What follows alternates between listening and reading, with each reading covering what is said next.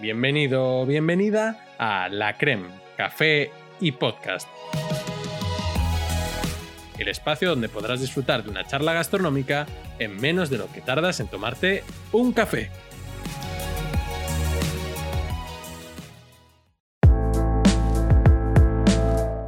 Bienvenido o bienvenida al episodio número 9 de la temporada.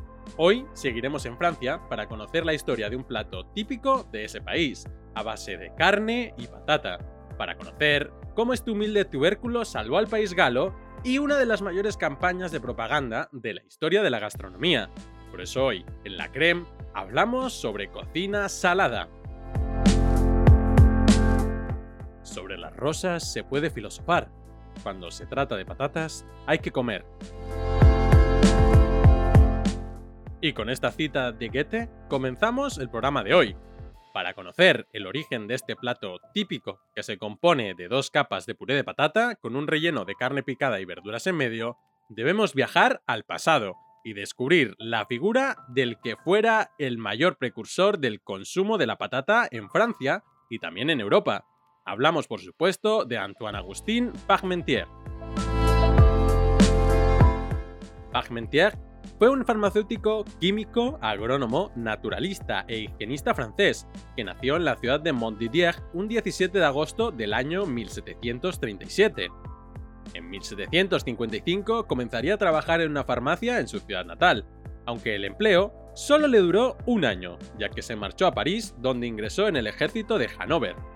Nueve años después, fue nombrado farmacéutico adjunto del ejército, y un año más tarde fue ascendido a farmacéutico en jefe del Hospital de Inválidos, aunque al poco tiempo se vería obligado a abandonar el cargo, debido a las diferencias con el personal religioso que atendía la institución. Durante la Guerra de los Siete Años entre Prusia y Francia, que tuvo lugar entre los años 1756 y 1763, Parmentier fue hecho prisionero por el ejército prusiano, lo que lo mantuvo cautivo en Alemania, Menciono este dato ya que, como veremos a continuación, su cautiverio en Alemania fue importantísimo para su futuro y el de la patata en Francia y en Europa, ya que fue en el país bávaro donde conoció el consumo y cualidades del tubérculo, que en aquel momento era usado para alimentar a los vagabundos y animales, en Francia claro, debido a que se consideraba como no apto para el consumo humano e incluso existían leyes que prohibían su cultivo, las circunstancias estuvieron del lado de Parmentier, ya que en el año 1769, y debido a la gran escasez y hambruna que se extendía por Francia, la Academia de Besanzón instauró un premio a la personalidad científica que fuese capaz de presentar un alimento vegetal capaz de sustituir temporalmente el pan. Gracias al tiempo que pasó en Alemania, Parmentier conoció las cualidades nutricionales de la patata, por lo que en el año 1777 presentó su trabajo titulado Examen chimique de la pomme de terre, con el que recibió el primer premio.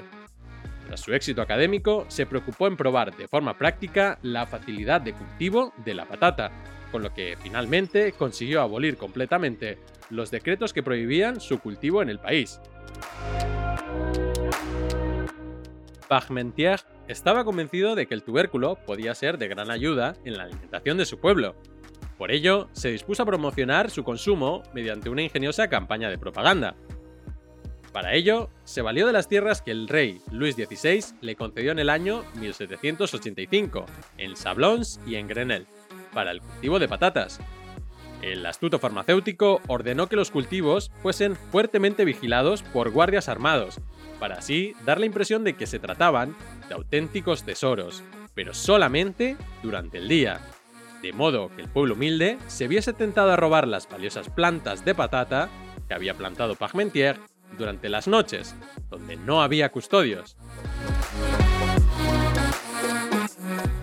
Obviamente, su estrategia fue todo un éxito, ya que así consiguió su propósito. Los pueblerinos robaban sus patatas y así el cultivo empezó a extenderse por el país. Sin embargo, su campaña propagandística no terminó ahí. Nuestro agrónomo quiso ir un paso más allá.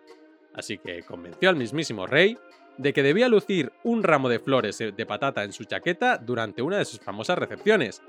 Y así lo hizo Luis XVI, en agosto de 1786.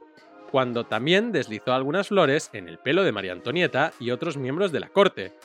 Para rematar la noche, Parmentier ordenó servir un menú compuesto por diversas elaboraciones con patata. El resto lo hizo el efecto de imitación. Gracias al trabajo del farmacéutico de Montdidier, Francia pudo hacer frente a las hambrunas provocadas por las malas cosechas del siglo XVIII, con lo que su popularidad creció exponencialmente, y durante muchos años estos tubérculos fueron conocidos con el nombre de Parmentier, que alcanzó el grado de pilar de la dieta europea, que hasta entonces se basaba en los cereales. En cuanto al hachís parmentier, se desconoce cuándo surgió. Lo que sí está claro es que se trataba de un plato de aprovechamiento, ya que permitía usar los restos de carne sobrantes para elaborar un plato con un gran aporte calórico, gracias a la combinación de capas de puré de patata y carne picada. Mencionar también que el nombre de hachís significa desmenuzado o picado, lo que hace obviamente referencia a que los ingredientes que componen el plato están todos picados o machacados. Con estos datos al respecto de la patata, Parmentier y el hachís Parmentier, me despido. No sin antes recordarte que puedes seguirnos en Instagram, en arroba lacrem.podcast. Y decirte como siempre que mi nombre es Iron. Y recuerda, que no se te enfríe el café.